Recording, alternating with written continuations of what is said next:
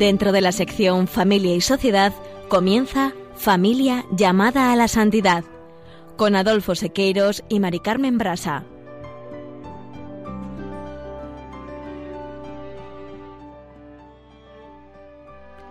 Muy buenas tardes, queridos oyentes de Radio María y Familia Radio María. Bienvenidos una vez más al programa Familia llamada a la Santidad. Muy buenas tardes, queridos oyentes. Con alegría compartimos esta tarde un nuevo programa de Familia llamada a la Santidad.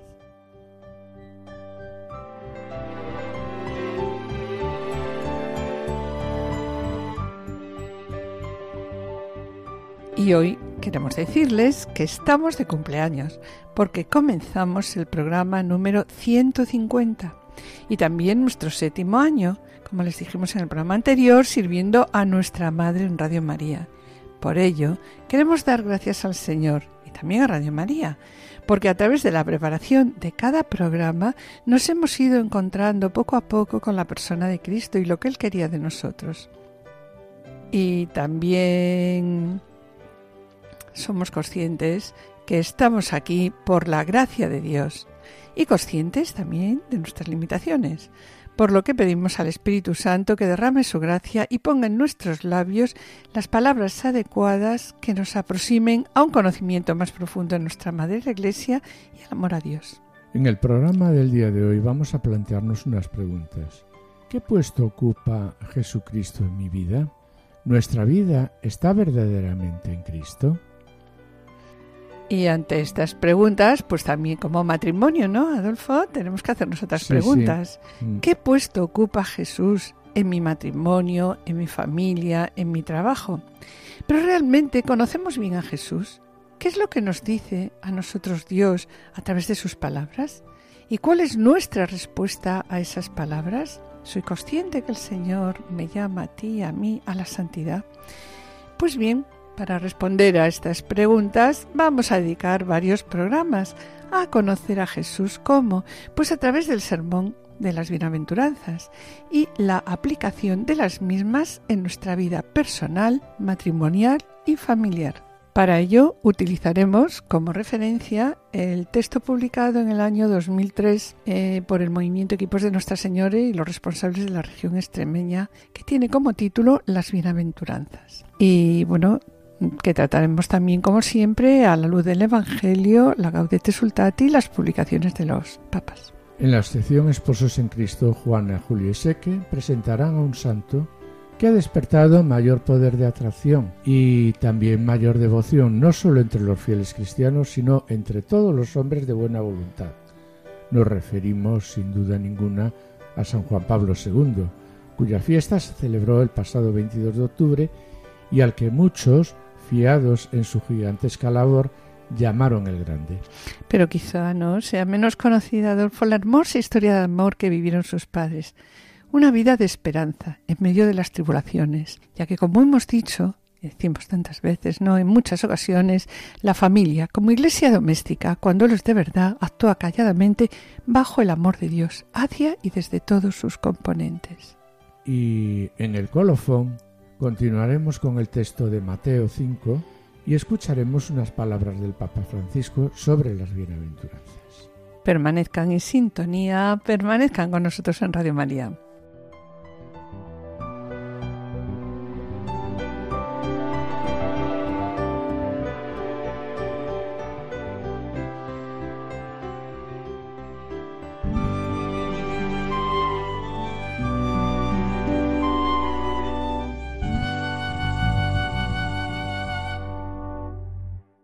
Y para abordar el tema que nos hemos propuesto este año, las bienaventuranzas, nos queremos hacer eco previamente de una pregunta con la que comienza la carta pastoral publicada recientemente por Monseñor Rey Pla, que dice ¿Qué nos ha pasado a los católicos españoles? ¿Cómo estamos o hemos podido estar tan poco atentos a las voces proféticas de San Juan Pablo II y Benedicto XVI? ¿En qué momento nos encontramos ahora? ¿Y qué podemos hacer? En la carta pastoral indica Monseñor Repla que lo que sí puedo decir es que, siendo testigo directo de todo un naufragio, Nos dice también, soy también testigo de lo que es capaz de promover la fe cristiana, el encuentro con Cristo, la potencia de la palabra de Dios y de la Eucaristía, cuando configuran auténticas comunidades cristianas llamadas a ser la levadura en la masa. Y sobre la crisis que estamos viviendo, afirma también que nuestra crisis no se resuelve llamándola crisis política o crisis social, moral o religiosa, porque lo que realmente caracteriza nuestro momento actual es una profunda crisis de fe y una ausencia de pensamiento crítico auspiciado por la misma fe en Cristo.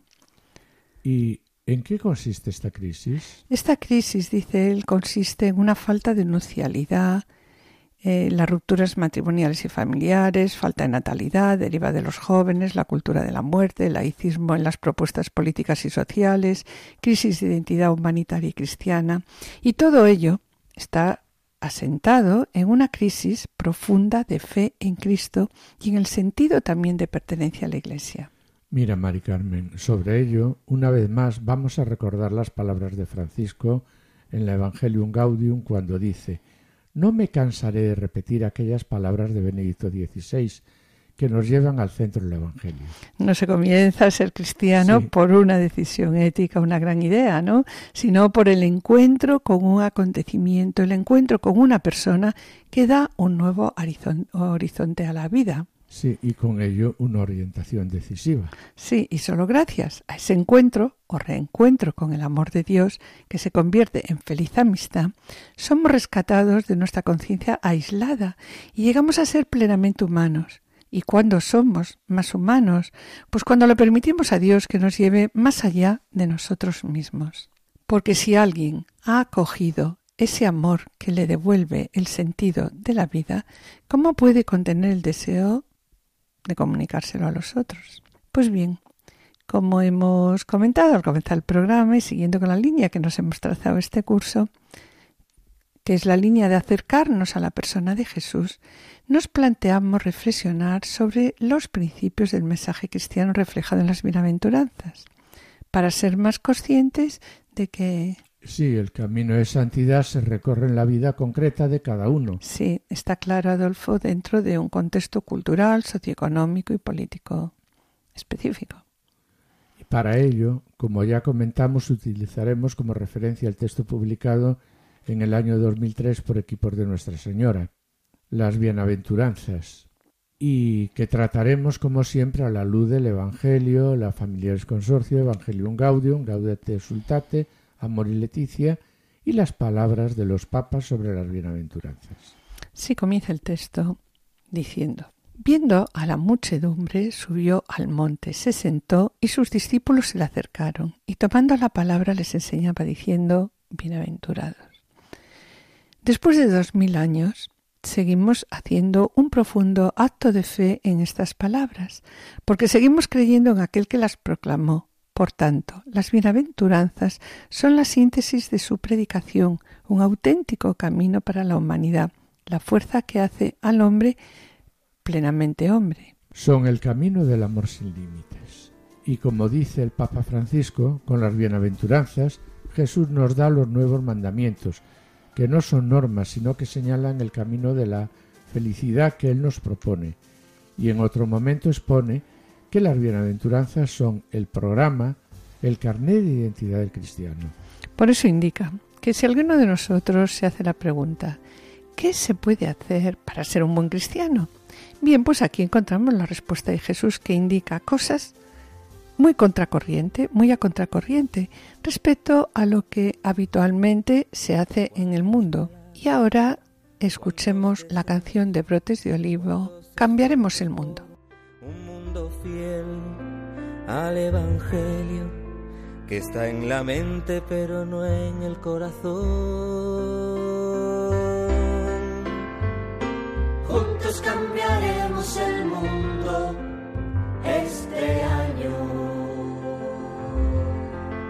Si nos unimos, si nos amamos, si a todos damos la paz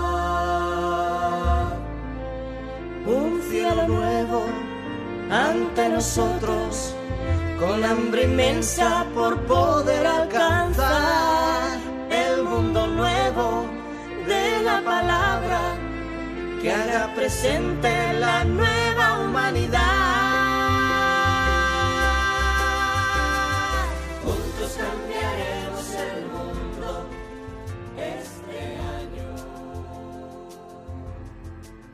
Y con esta canción de esperanza, juntos cambiaremos el mundo y siguiendo la línea que nos ha trazado este año las bienaventuranzas en el programa de hoy, hablaremos en conjunto estas palabras de Jesús y en los próximos programas comentaremos las bienaventuranzas individual, individualmente, una a una, intentando aplicarlas a nuestra vida tanto personal como familiar o matrimonial. Sí, Adolfo, y ya centrándonos en el tema, en primer lugar nos vamos a preguntar, ¿cómo se produjo la proclamación de este mensaje? ¿Cuándo? También se produjo. ¿A quién va dirigido?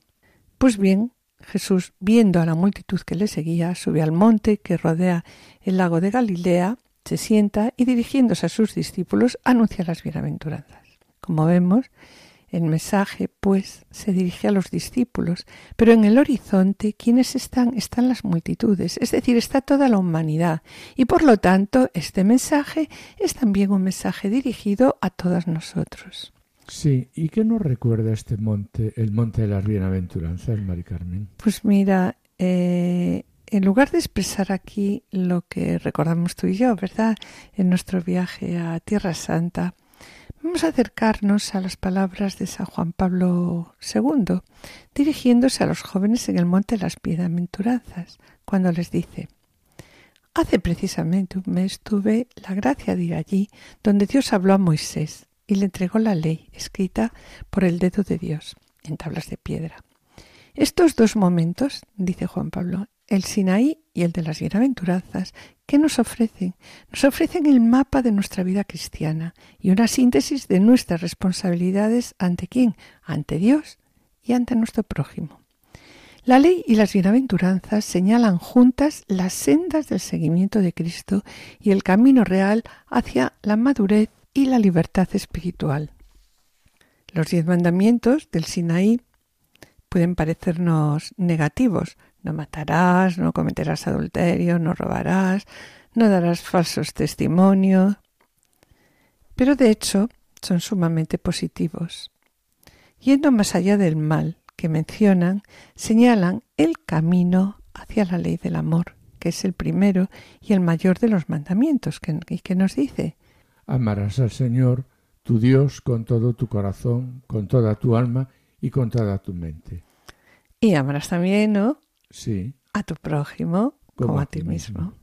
Sí, y sobre las bienaventuranzas pasemos a escuchar un extracto de la película de Jesús de Nazaret dirigida por Franco Cefirelli. Bienaventurados los pobres de espíritu, porque de ellos es el reino de los cielos. Bienaventurados aquellos que lloran porque ellos serán consolados. Bienaventurados los mansos, porque ellos heredarán la tierra.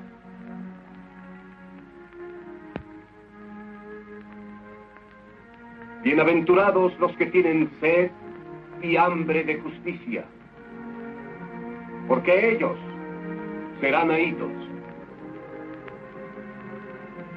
Bienaventurados los misericordiosos, porque ellos alcanzarán la misericordia. Bienaventurados los puros de corazón, porque ellos verán a Dios. Bienaventurados los pacificadores, porque ellos serán llamados hijos de Dios. Bienaventurados los que padecen persecución por causa de la justicia, porque de ellos es el reino de los cielos. Bienaventurados vosotros, cuando os vituperen y os persigan cuando hablaren toda clase de calumnias contra vosotros por mi causa. Gozaos y alegraos. Porque vuestra merced es grande en los cielos. Porque de igual modo persiguieron a los profetas antes que a vosotros.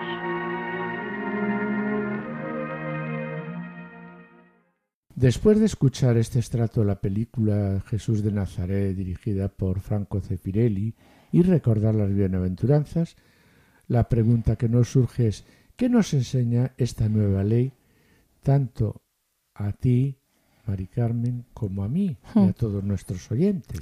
Pues sí, Jesús empieza a enseñarnos una nueva ley, que la verdad es que no está de moda. Ser pobre, ser manso, ser misericordioso, estos nuevos mandamientos son mucho más que normas. De hecho, no imponen nada, ¿verdad?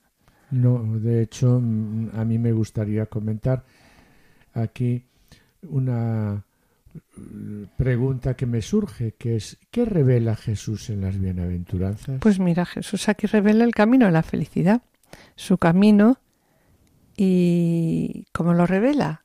Pues repitiendo ocho veces la palabra bienaventurados.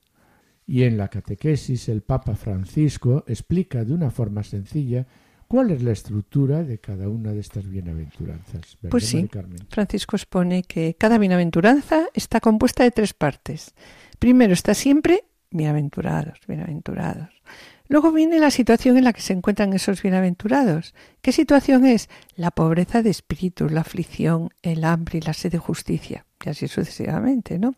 Y finalmente está el motivo de la bienaventuranza, introducida por la conjunción ¿por qué? Bienaventurados sean estos porque, bienaventurados sean aquellos porque, y a continuación nos estimula con estas palabras. Así son las ocho bienaventuranzas.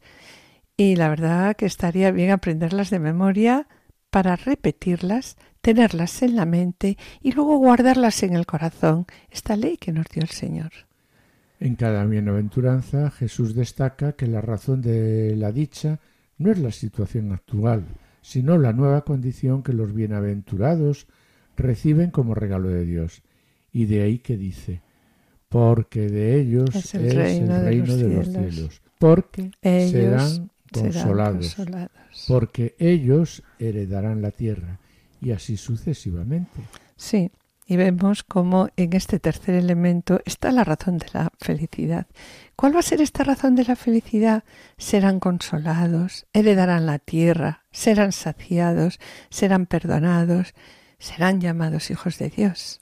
Pero yo creo que al leer las bienaventuranzas no nos hemos planteado bien qué significa la palabra bienaventurado, porque mm, cada una de estas ocho bienaventuranzas comienza con la palabra. Comienza con la palabra bienaventurado. Entonces, ¿por qué?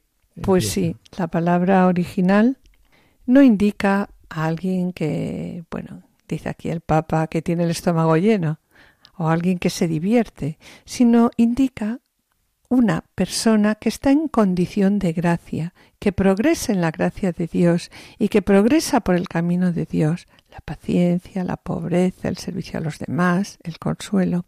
Los que progresan en estas cosas, nos dicen, son felices y por lo tanto serán qué? Bienaventurados. Oh. Y finaliza el Papa Francisco también aquí recordándonos que las bienaventuranzas nos llevan a la alegría. Siempre son el camino para alcanzar la alegría.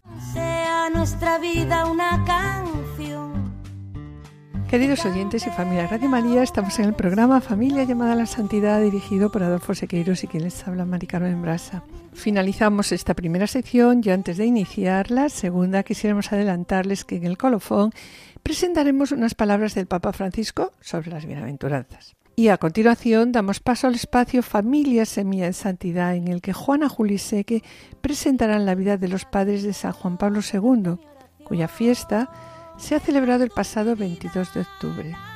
No os perdáis su ejemplo de vida, permanece tan Sea nuestra vida una canción.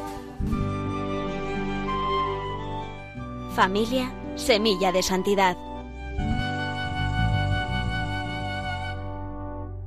Queridos amigos de Radio María, una vez más, bienvenidos a este pequeño espacio que pretende mostrar la importancia decisiva que la familia alcanza en el camino de plenitud que recorrieron tantos amigos incondicionales del Señor hasta obtener el gozo de la santidad.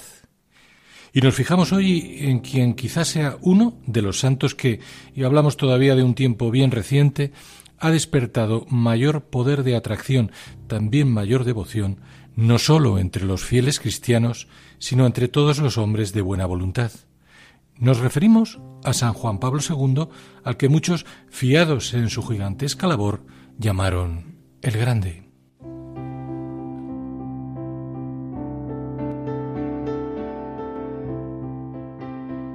Sin embargo, su camino hacia la gloria estuvo sembrado, sobre todo en esos años que van componiendo la arquitectura espiritual y humana de una persona, de una cadena de sucesos infelices donde se mezclan las vicisitudes familiares y la trayectoria histórica más adversas. Y es que la vida de Carol Wojtyła estuvo marcada por el dolor y el sufrimiento que en medio de las sucesivas pérdidas de sus familiares más queridos sacudieron desde su infancia hasta su primera juventud. Se trató, eso sí, siempre de un dolor que, iluminado por la cruz de Cristo, sirvió al futuro Papa para reforzar su fe y su confianza en Dios. Veámoslo. Su madre, Emilia, que había nacido en Cracovia, tenía al parecer desde muy joven una naturaleza enfermiza con cierta propensión a la melancolía. Su dedicación inicial a la costura y más tarde a la enseñanza como maestra dibujan, sin embargo, un espíritu de lucha que quizás se conviertan, junto a su vigoroso catolicismo, en la marca más destacada de su carácter y sus convicciones. Y aunque se conoce poco sobre su biografía, sí sabemos algo determinante en la historia del futuro Papa. En efecto, Emilia, cuyo matrimonio fue rápidamente bendecido con un vástago, Edmundo, y poco después con una niña, Olga, que sin embargo murió a muy corta edad, quedó embarazada 14 años después del primer parto, a punto de cumplir los 41 años.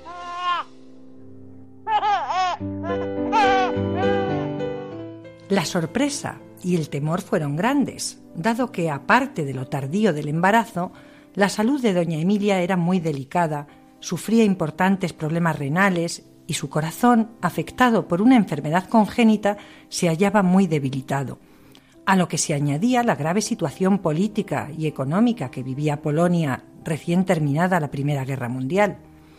De modo que aunque el acceso al aborto no era sencillo, hubo quien, dada la situación de riesgo de la madre, le sugirió esta opción, su hondo sentido maternal, sin embargo, le hacía intuir en lo profundo de su corazón que ese embarazo era extraordinario y aseguraba que el niño iba a ser alguien especial. En efecto, apoyada en todo momento por su marido, eligió darle vida a su hijo, confió en Dios y aceptó el desafío. Se cumplía así lo que mucho más tarde ya pontífice, diría al hablar de la mujer. En virtud de su vocación al amor, la mujer no puede encontrarse a sí misma si no es dando amor a los demás. En realidad, su fe, como también la de su padre, era muy grande y así era percibida por todos, incluso en sencillos signos externos, como que en la entrada de su hogar se levantaban una pila de agua bendita y un altar dedicado al Sagrado Corazón. Sin duda los dos sabían que Dios y la Virgen ayudarían a su hijo, como así resultó ser. A buen seguro que el ejemplo de confianza y de fe frente a los peligros de la vida influirían en buena medida en el espíritu decidido y valiente de Carol, de quien ya papa recordamos su acendrada defensa de la vida. La vida humana debe ser respetada y protegida de manera absoluta desde el momento de la concepción, y sus palabras de confianza tantas veces repetidas. No temáis, abrid más todavía, abrid de par en par las puertas a Cristo.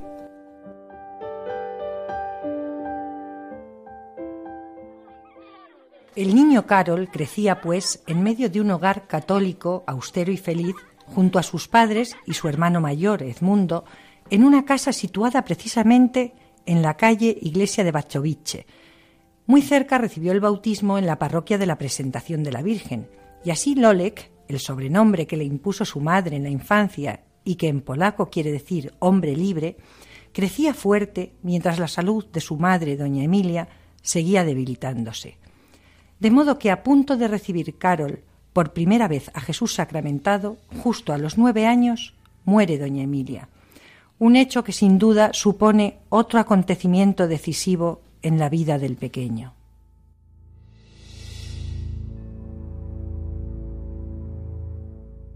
En efecto, no sólo se enfrentó por primera vez al dolor, sino que muchos de sus biógrafos señalan que su gran amor por la Virgen María nació precisamente de la ausencia materna a temprana edad una huella que nos hace entender mejor el enorme respeto y admiración que, después ya como Papa, manifestó por las mujeres, sobre todo las dedicadas como su propia madre a la educación de los niños y por supuesto al amor a María, Madre del Redentor, perceptible y es solo un ejemplo en la adopción del lema que rigió su pontificado, totus tuus, tomado de la oración consagratoria de María que se encuentra en el libro La devoción verdadera a María de San Luis María Griñón de Montfort, donde, por cierto, había leído Así como en el orden de la naturaleza es necesario que tenga el niño padre y madre, así en el orden de la gracia es necesario que el verdadero Hijo de la Iglesia tenga por Padre a Dios y a María por Madre.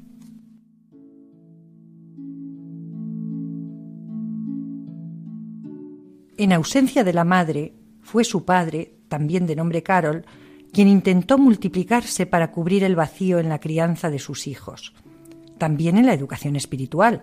Así, al joven Carol, el día de su primera comunión, con nueve años, le impuso un escapulario que nunca abandonaría y que era signo de su amor indeleble a la Virgen. A partir de ese momento también acompañaría a su padre todos los días a la Santa Misa.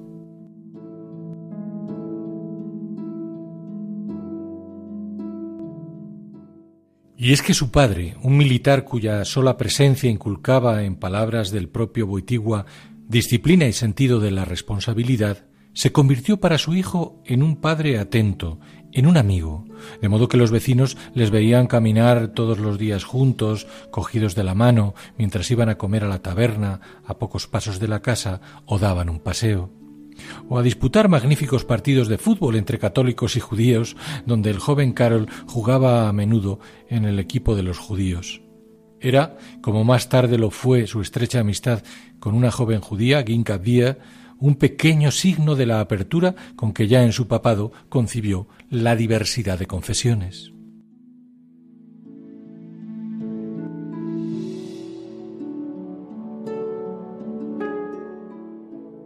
Su padre, por otra parte, actuó como auténtico maestro de piedad para él. Como escribiría el propio Carol, ocurría, y es algo que el futuro Papa no olvidaría en toda su vida, que a veces me despertaba por la noche y me encontraba a mi padre rezando de rodillas. Además, con frecuencia, papá Carol llevaba a sus dos hijos en peregrinación al santuario de Calvaria Sebridosca, dedicado a la crucifixión del Señor, donde ya siendo papa Juan Pablo II acudiría muchas veces antes de tomar decisiones importantes. En ese mismo camino espiritual consta, en 1931, una peregrinación de padre e hijo a Czestochowa para visitar la imagen de la Madonna Negra, patrona de Polonia.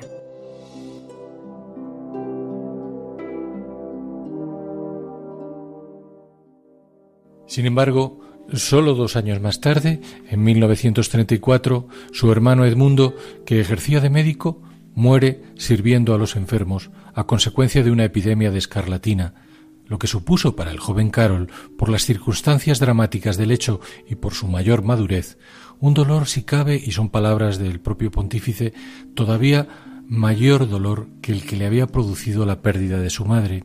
Su ejemplo de servicio hasta la muerte permanecería siempre en la mente de Carol. La desgracia no impidió que el joven Carol, sobreponiéndose, continuara con esfuerzo y brillantez su formación intelectual.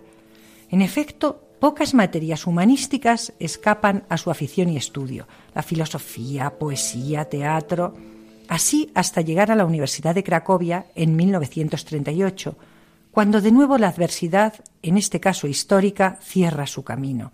La invasión nazi le obliga a trabajar de cantero y en una planta química para evitar la deportación.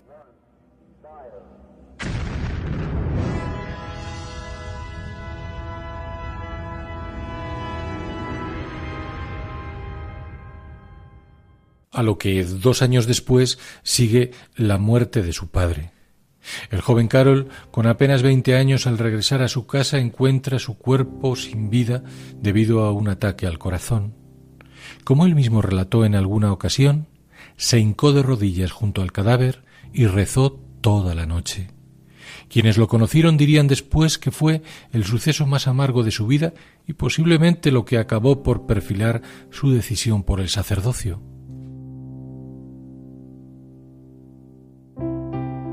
Después llegarían duros tiempos de clandestinidad y de dolor en medio primero de la guerra y el holocausto judío y después, tanto en el seminario como en el ejercicio sacerdotal, de la persecución de la fe católica por las autoridades comunistas. Así hasta su coronación papal en 1978, lo que abriría paso a un pontificado, aunque atravesado por sucesos convulsos, enormemente fructífero porque sobre el cúmulo de dificultades siempre emergió la fortaleza y la grandeza de un papa cuyo espíritu vigoroso había sido edificado, como señala uno de sus biógrafos, en su continuo contacto con el sufrimiento, pero sobre todo en el modo de aceptarlo y de crecer en él.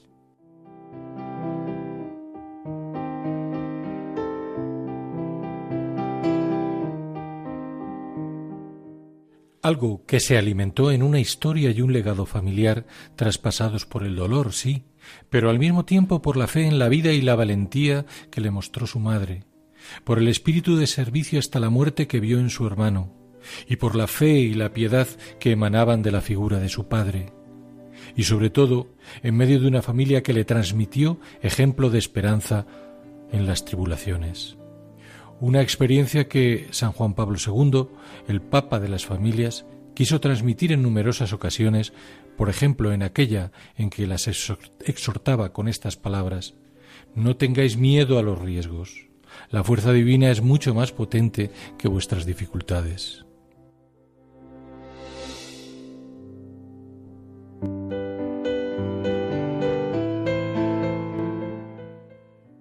Son las aleccionadoras palabras con que hoy San Juan Pablo II, cuya experiencia de familia operó en él como semilla de santidad, nos urge a defender con valentía dos de los ejes principales de su pontificado, familia y vida.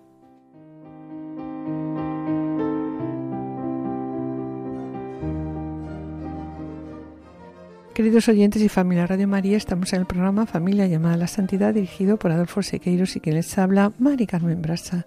Les recordamos que pueden ponerse en contacto con nosotros a través del correo familia llamada a la santidad arroba radiomaria.es o enviando un correo postal a la dirección de Radio María, Pase de Lanceros 2, primera planta 28024 Madrid, indicando el nombre del programa Familia llamada a la Santidad. Para solicitar este programa deberán dirigirse ustedes al teléfono de atención al oyente 91 8 22 80 10. También pueden escuchar nuestro programa a través de podcast, entrando en la página web de Radio María eh, www.radiomaria.es y descargarlo en su ordenador para archivarlo, escucharlo a la hora que ustedes deseen.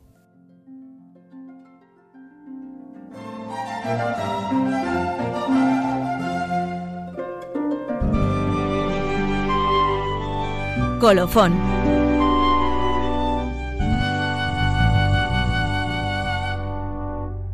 Y después de escuchar las palabras dirigidas a las familias por San Juan Pablo II, no tengáis miedo a los riesgos, la fuerza divina es mucho más potente que vuestras dificultades, y continuando con las bienaventuranzas nos preguntamos, ¿qué descubrimiento estamos haciendo sobre las bienaventuranzas? ¿Qué subrayaríamos por su novedad e importancia. En primer lugar, vemos que estamos en los comienzos de la vida pública de Jesús, en el momento en que va a elegir a los doce apóstoles para que su obra pueda perdurar después de su muerte. Vemos también cómo Jesús subió al monte a orar. El monte, lo hemos comentado ya muchas veces, es en la Biblia el lugar de retiro y el lugar de la proximidad a Dios o de Dios. En segundo lugar, vemos que Jesús destaca también el problema de la felicidad, que como sabemos es posiblemente el gran problema que los hombres nos hemos planteado en todos los tiempos y lugares. Bien, pero ¿qué es la felicidad y cómo lograrla? Mira, sentirse feliz significa experimentar la vida verdadera por estar viviéndola con intensidad y compromiso. Cuando no lo logramos, que es casi siempre, ¿no? Pues como nos sentimos, nos sentimos frustrados y nos invade el vacío y la soledad. Por otro lado, es verdad, tenemos la sensación de haber fracasado, de haber fracasado en la vida. Bien, pues hasta aquí. Sí, hasta aquí estamos de acuerdo todos los hombres, pues ¿verdad? Sí. Las principales diferencias llegan cuando buscamos el camino para lograr la felicidad. Cada cultura, cada religión, cada edad tiene sus propios criterios para lograrla. Pero estos criterios deben ser falsos porque realmente no es la dicha lo que, la que abunda sobre toda la tierra, sobre la faz de la tierra, ¿verdad? Y con las bienaventuranzas vemos como Jesús nos va a presentar un camino para que el hombre logre la verdadera felicidad, la verdadera vida. Pero ¿Qué consejos da nuestra sociedad para encontrar esa felicidad? ¿Cómo difieren los conceptos de las bienaventuranzas de las ideas que hay en el mundo para hallar esa felicidad? Sí, aquí Jesús, pues vemos cómo Jesús comienza la predicación de su reino centrándola en qué? En la felicidad, bienaventurados. La búsqueda de la felicidad es el centro de la vida humana y hacia ella corre el hombre. El, incluso el mismo suicida busca la felicidad o cuando menos el fin de sus desdichas y sus desgracias. Y todo el que renuncia a una gota de felicidad es porque con ello espera conseguir pues otra dicha mayor. En esta felicidad de la que hablamos está la plenitud del ser, lo que Jesús anuncia y promete, pero va a colocarla donde menos podía esperarlo el hombre. Eh, ¿Dónde coloca Jesús esta felicidad? Pues la va a colocar no en poseer, no en el dominar, no en el triunfar, no en el gozar. ¿Dónde la coloca? En el amor y en ser amado, en amar y ser amado. Y claro, eh, con esto que acabas de afirmar, ¿quiénes son los realmente felices? Hay que preguntarse. Sí, pues ya el Antiguo Testamento intentaba responder esa pregunta, Adolfo, cuando decía, venturoso el varón irreprensible que no corre tras el oro, así nos dice el eclesiástico. Bienaventurado el varón que tiene en su ley su complacencia y a ella atiende día y noche. Felices también los que se acogen a ti, felices los que observan tu ley, felices el pueblo cuyo Dios es Yahvé, el pueblo que eligió él para sí. Y el texto de las bienaventuranzas publicados por equipos de Nuestra Señora dice vemos como en todos los casos la felicidad está en querer a Dios y ser queridos por Él. Pero en el Nuevo Testamento este amor de Dios se convertirá en paradoja, porque no consistirá en abundancia, ni en triunfo, ni en gloria, sino en pobreza, en hambre y en persecución. El Antiguo Testamento, por otro lado, nunca se hubiera atrevido a proponer tan y desconcertantes metas, Ahora Jesús aquí descenderá al fondo de la locura evangélica, así. Pues sí, con las bienaventuranzas que sintetizan todo el sermón de la montaña, Jesús nos va a presentar su camino para que el hombre logre la verdadera felicidad, la verdadera vida. Es evidente que sólo con leerlas superficialmente, que no son precisamente el camino que ha elegido nuestra sociedad del tener y del consumo. Pues sí, Jesús ante sus discípulos proclama los valores humanos y cristianos verdaderos, los únicos que pueden llenar el corazón humano. Así, los que los acojan y los pongan en práctica serán sus discípulos. ¿Y quiénes son los destinatarios? Pues como comentamos antes, ¿no? Los destinatarios somos todos los hombres, pero la verdad es que este mensaje de Jesús no es fácil de entender. Tienes razón, Mari Carmen. El texto de las bienaventuranzas es un texto que casi todos lo conocemos, pero aunque lo sepamos de memoria, ya no nos dicen nada. Pensamos que no, va, con, nosotros, es verdad. ¿Qué te parece si repasamos las bienaventuranzas, aunque como decíamos antes, las creemos que las conocemos muy bien? Sí, bueno, pues, pues sí, las bienaventuranzas vemos que aparecen relatadas en los evangelios en dos momentos, en Mateo 5 y en Lucas 6, aunque no con el mismo número. El texto de Mateo 5 eh, presenta un número mayor, ocho o nueve, según se considera o no la novena unida a la octava, y en Lucas solamente cuatro bienaventuranzas. A continuación, vemos cómo el texto eh, de Mateo centra el sermón de la montaña en las exigencias del Evangelio superiores a las exigencias de la ley judía. Y en cambio Lucas centra su sermón en qué? Pues en el amor a prójimo. Mateo quiere combatir, como vemos, la autosuficiencia religiosa resultante de creerse justificado por el mero hecho del cumplimiento externo de la ley, y en cambio Lucas combate la falta de amor, la desigualdad, el egoísmo. En Mateo las bienaventuranzas se refieren a disposiciones del corazón, mientras que Lucas habla de una pobreza real. Sí, las bienaventuranzas de Mateo, por otro lado, se refieren a todos los hombres que practican la justicia, sean cristianos o no, ¿verdad? y en cambio Lucas se dirige ya a los cristianos. Son un programa completo de vida, el de los que quieren de verdad ser seguidores de Cristo.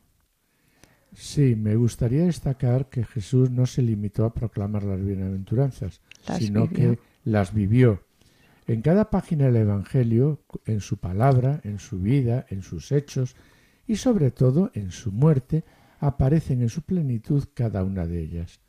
Muchas veces nos hacemos la pregunta, ¿hasta qué punto y en qué grado me, obligan a, mí las bienaventuranzas? Pues sí. Las bienaventuranzas son amor sin límite. Por otro lado, mira el decálogo, los mandamientos dados por Dios en el Sinaí a Moisés, eh, son como el suelo de la moral cristiana. El que quite los mandamientos, no robarás, no matarás, se hunde, está claro. Sin embargo, las bienaventuranzas son como quitar el techo, es dispararse en la fuerza del amor.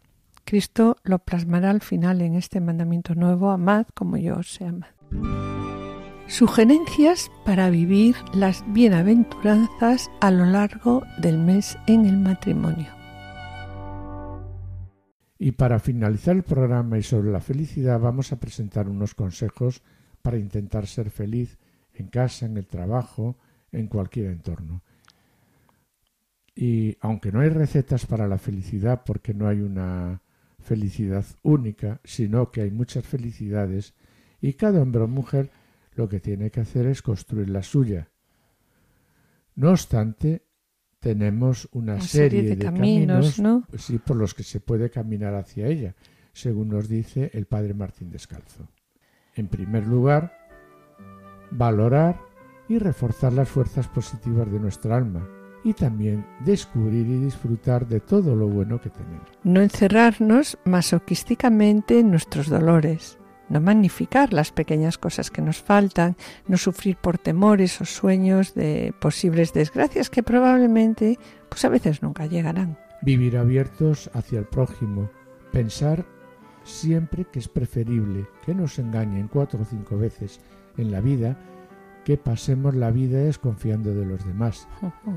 Tratar de comprenderles y acertar y aceptarles tal como son, que son distintos a nosotros buscar también en todos más lo que nos une que lo que nos separa y también ceder siempre que no se trate de valores esenciales mm, con nuestro egoísmo. Tener también un gran ideal, algo que centre nuestra existencia y hacia lo que dirigir lo mejor de nuestras energías, ¿no?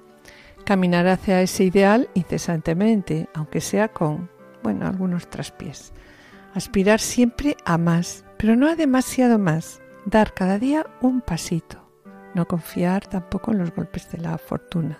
Creer descaradamente en el bien, tener confianza en que a la larga, y a veces muy a la larga, terminará siempre por imponerse. No angustiarse si otros avanzan aparentemente más deprisa por caminos torcidos. Creer en la también lenta eficacia del amor.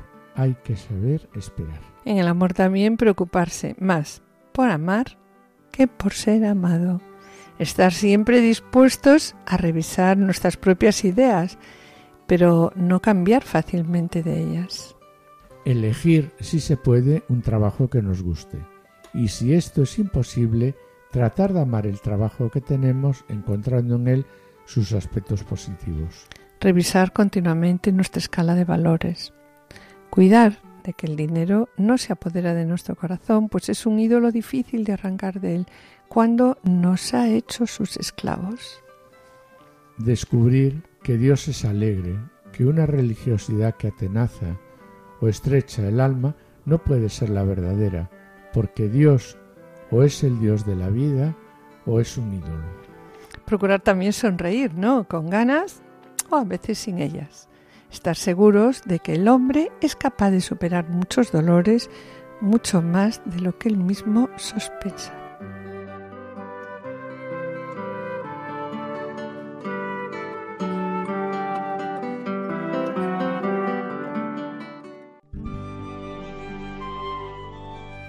Diálogo conyugal.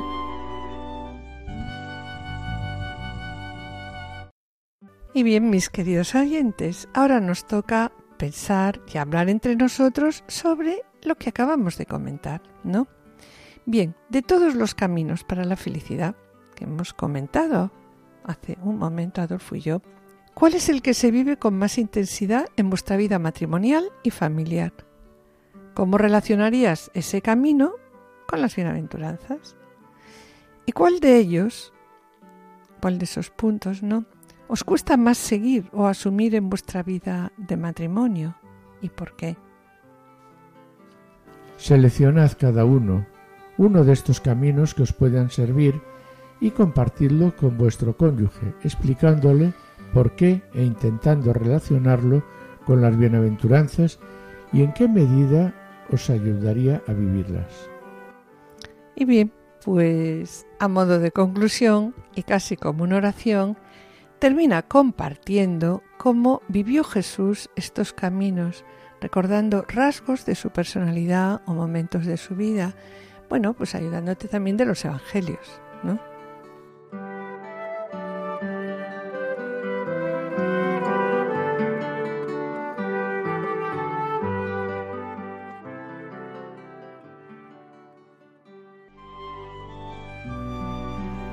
Propósito para el mes. ¿Cómo he de ser y qué he de hacer yo para ser más feliz y hacer más felices a los demás?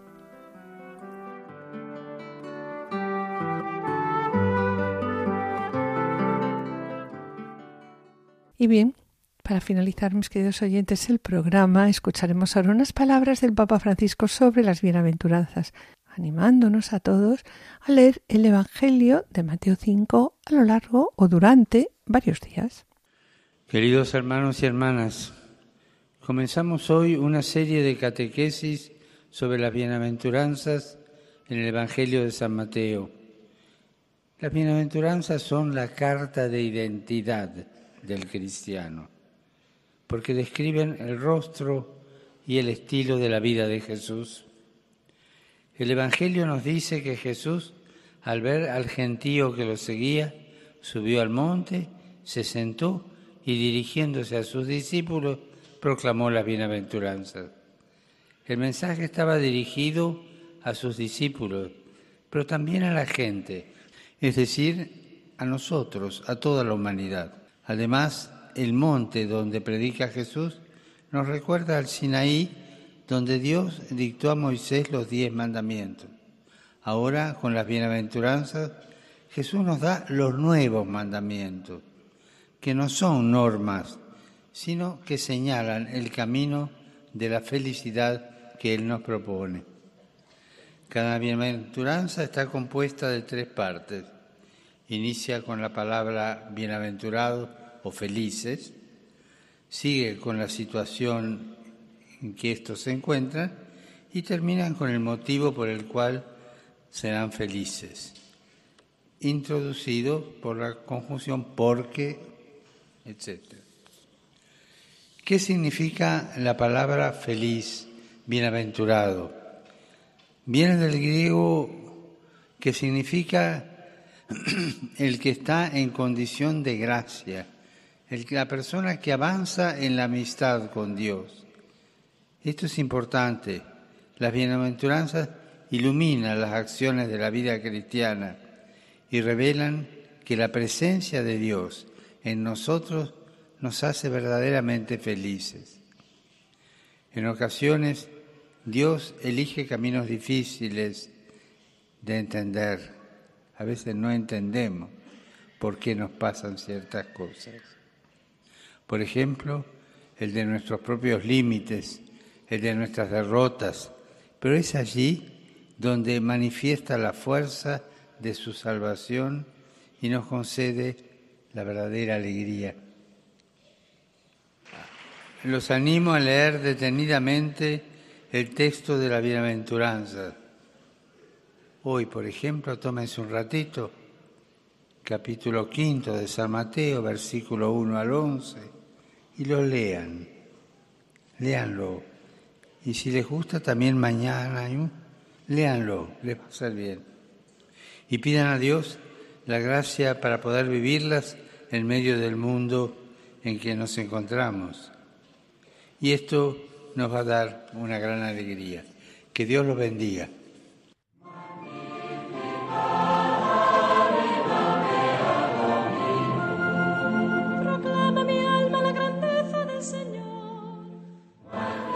Aquí estamos, Señor. Queremos ser felices y tener un corazón de pobre. Queremos ser felices y llorar con los que lloran. Queremos también ser felices y ser de corazón misericordioso. Queremos ser felices y trabajar por la justicia y la paz. Señor Jesús, abre nuestro corazón a lo imposible, a lo inalcanzable y alienta nuestro empeño con tu espíritu de vida. Amén. Amén.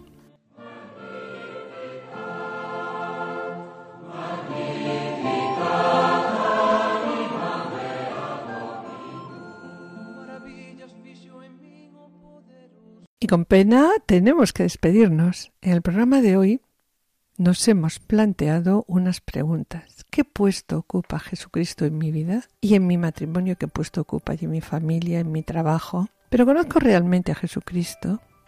¿Qué es lo que me dice a mi Dios a través de sus palabras?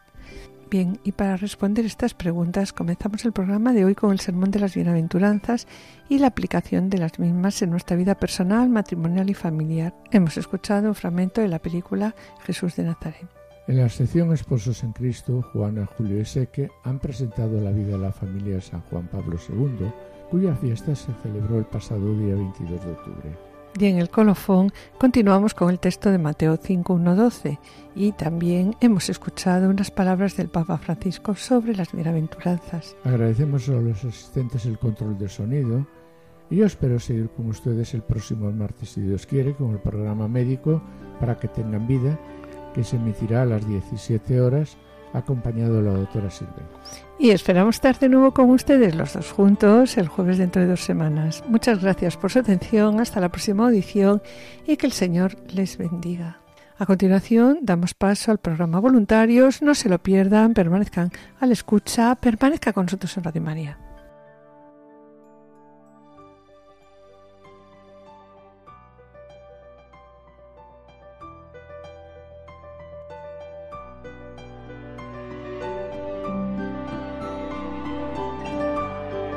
Han escuchado Familia llamada a la santidad con Adolfo Sequeiros y Mari Carmen Brasa.